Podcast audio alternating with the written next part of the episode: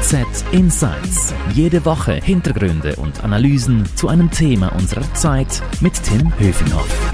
Hallo und herzlich willkommen. Wir sind zurück aus der Sommerpause hier mit unserem Podcast-Angebot bei der Handelszeitung und ich freue mich, meinen Handelszeitungskollegen Michael Heim zu begrüßen. Hi Michael. Hallo Tim.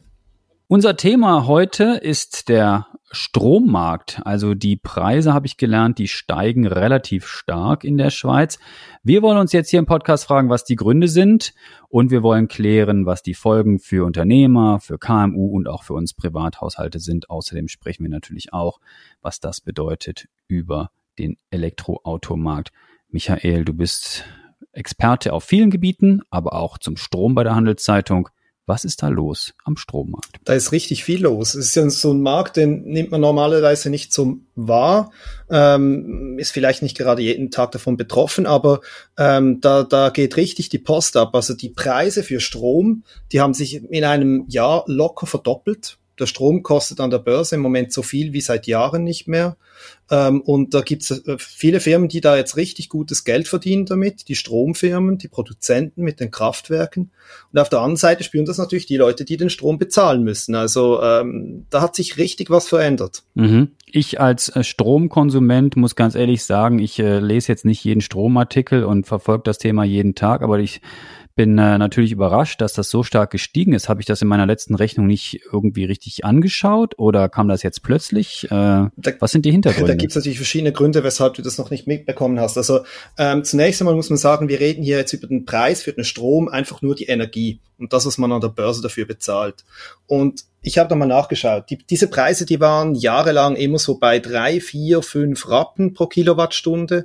Und da haben sich die, die die Anbieter auch beklagt, das sei zu tief, da verdient man nichts mehr. Und jetzt heute zahlst du plötzlich das Doppelte. Also im Juli lag dieser Preis im Schnitt bei neun Rappen.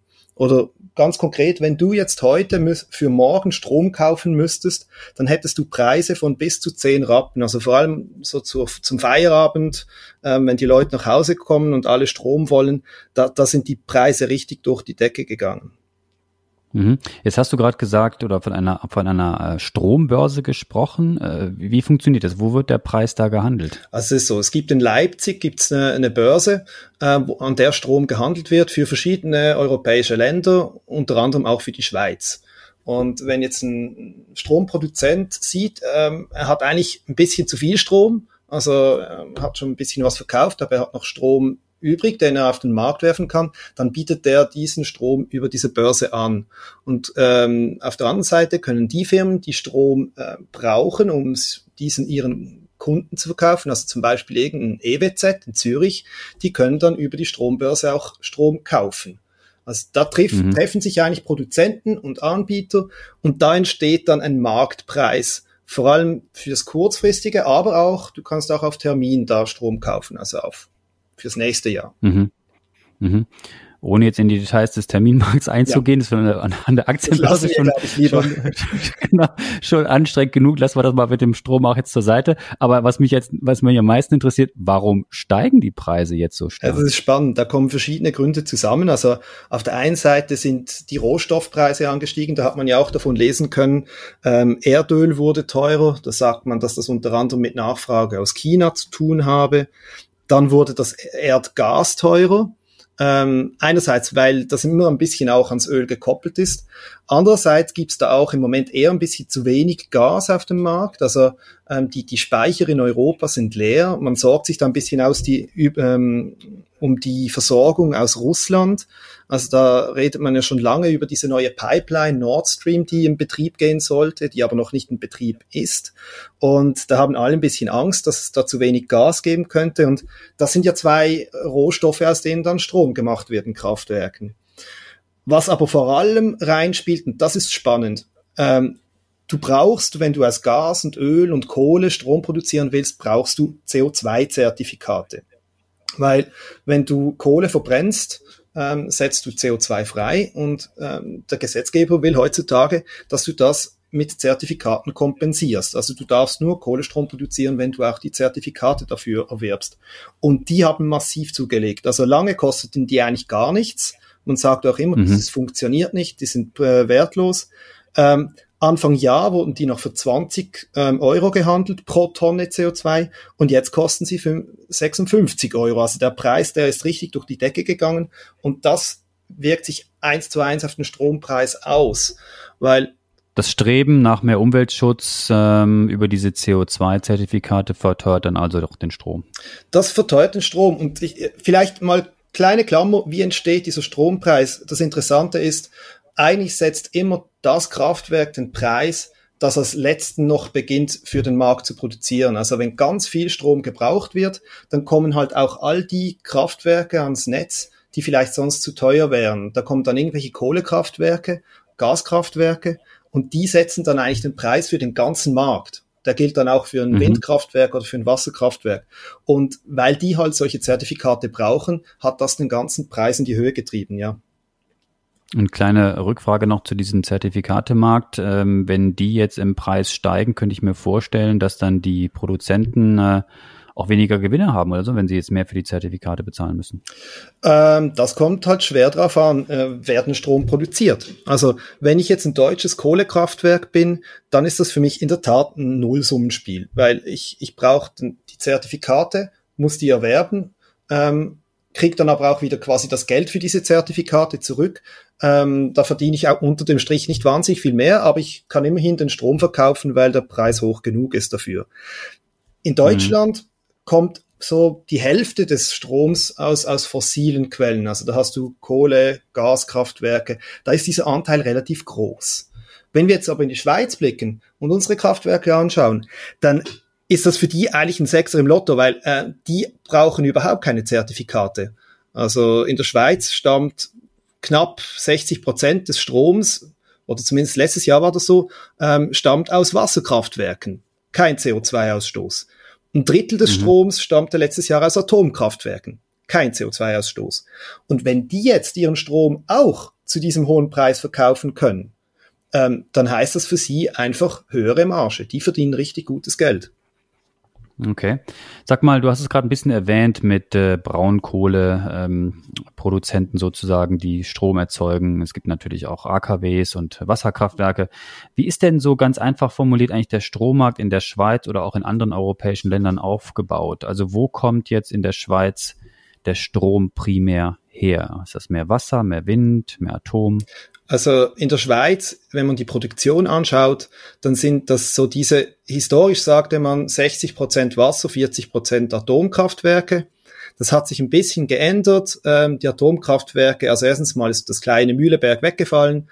Die Atomkraftwerke laufen auch nicht immer durchgehend. Heute äh, oder letztes Jahr war es ein Drittel, aber das ist so in etwa der Mix. Und dazu kommt dann so ein bisschen noch ein bisschen Solarstrom und ganz, ganz wenig irgendwie Biomasse und Wind. Wenn wir jetzt das mhm. mal vergleichen mit Deutschland, dann ist es eine komplett andere Welt. Also die, dieser Produktionsmix in Deutschland, der stammt zu irgendwie zur Hälfte aus, aus Kohle- und Gaskraftwerken. Praktisch kein Wasser. Also die haben fast keine Wasserkraftwerke. Dafür kommt mittlerweile ein Viertel aus Windkraftwerken und etwa zehn Prozent aus Solarstrom, also aus Photovoltaikanlagen. Also das, ist extrem wie unterschiedlich oder wie anders das aufgestellt ist und das hat dann halt auch direkte Auswirkungen darauf, wie der Markt funktioniert. Ja, das ist spannend, eine interessante Einordnung von dir. Aber sage mal nochmal zurück zum Preisanstieg. Den muss ja irgendjemand bezahlen. Also bin ich das mit meinem Privathaushalt oder äh, sind das die, die KMUs, die jetzt kräftig mehr zahlen müssen und vielleicht dann auch höhere Produktionskosten haben, die sie dann am Ende den, den äh, Konsumenten äh, weitergeben müssen? Also wer bezahlt das? Also zunächst mal direkt betroffen ist jeder, der direkt am Markt Strom einkaufen kann. Also das sind in der Schweiz sind das die groß, größeren Unternehmen, also wer mehr als 100.000 Kilowattstunden pro Jahr verbraucht, ähm, der kann am freien Markt Strom kaufen. Und das macht etwa die Hälfte der Strommenge aus. Und ich habe da mit einem Händler gesprochen, der solche Firmen berät, und der hat mir gesagt, die, die, die schlucken im Moment leer, wenn die die neuen Offerten bekommen. Also er hatte einen Kunde, der hatte zum letzten Mal noch vier, für vier Rappen Strom eingekauft. Jetzt muss er den Vertrag erneuern, jetzt kriegt er eine Offerte von neun Rappen. Also das, oh. Also das steckt bei so einem KMU Das kann dann für, für, für eine Unternehmung, vor allem wenn du viel Strom brauchst, weil du zum Beispiel Maschinen hast, die Strom brauchen oder ähm, sonstige energieintensive Tätigkeiten hast, dann kann das richtig gut ins Geld gehen. Also die spüren das ganz direkt. Und mhm. ähm, Wer es indirekt spürt, das sind dann quasi die Kleinkunden, weil die sind ja eigentlich nicht am freien Markt. Du und ich, wir können uns den Strom nicht aussuchen, wir kaufen das über unseren ähm, Lieferanten, den wir halt haben in unserer Gegend.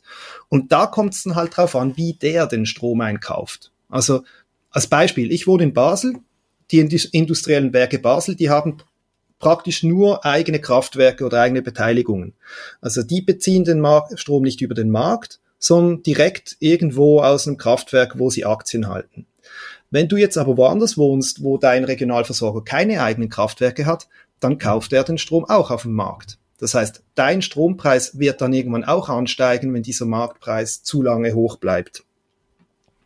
Das heißt, ich bekomme dann nächstes Jahr äh, den, den Brief von meinem Energieversorger, wo drin steht, leider haben sich die Marktpreise erhöht, wir müssen li Ihnen, lieber Herr Höfinger, die Strompreise um so, so viel Prozent erhöhen. Genau. Und die große Frage ist halt ein bisschen, wie lange bleiben die Preise auf diesem Niveau? Und wenn man da so, so ein bisschen schaut, was bezahlt wird, dann gehen zwar alle darauf, davon aus, dass das irgendwann wieder ein bisschen sinkt, aber das könnte genau schon sein, dass genau das passiert, was, äh, was du gerade gesagt hast. Und wenn wir jetzt das mal durchspielen, wenn, wenn man sagt, 80 Prozent des Stroms in der Schweiz wird mehr oder weniger direkt oder indirekt am Markt gekauft und weiterverkauft. Wenn du da jetzt schon nur irgendwie drei Rappen mehr bezahlst im Durchschnitt für eine Kilowattstunde, dann landen wir am Ende bei irgendwie 1,5 Milliarden pro Jahr, die der Strom teurer wird. Also da geht's dann schon auch ums Geld. Mhm, und es ist ja nicht nur ein, zwei hier, drei Rappen dort, sondern es macht die Menge aus und es gibt natürlich noch viele Kosten. Ich bin jetzt da kein Experte auf dem Gebiet, aber wahrscheinlich noch Durchleitungskosten genau. und äh, Bereitstellungskosten die es, oder Gebühren, die es gibt. Die kommen ja noch, äh, oder Systemkosten heißt das, glaube ich, äh, die kommen noch hinzu, oder? Also wir reden hier nur über die, über die Energie. Wenn ich sage 10 mhm. Rappen pro Kilowattstunde, dann ist das wirklich nur den, der Strom, die Energie, den, die du bekommst. Ähm, Dazu kommt die Netzgebühr, du bezahlst was für den Netzanschluss, dann kommen noch, noch Umweltabgaben, teilweise Lenkungsabgaben, je nachdem, wo du lebst. Also das heißt, das ist am Schluss so irgendwie ein Drittel des Gesamtpreises, den du bezahlst. Die Hälfte bis ein Drittel, mhm. je nachdem, wo du lebst. Ja, und dieser ganze Strommarkt ist natürlich ein hochpolitisches äh, äh, Geschäft. Äh, es ist natürlich auch äh, nicht ein Markt, der besonders äh, frei ist sozusagen, also dass die Konsumenten äh, wählen können. Aber ähm, es gibt ja immer wieder die Debatte, ähm, ob es eine Marktöffnung gibt genau. äh, in der Schweiz. Die, also, die ewige Marktöffnung. dass man sich aussuchen kann, von welchem Anbieter man jetzt auch als Privathaushalt seinen Strom beziehen kann.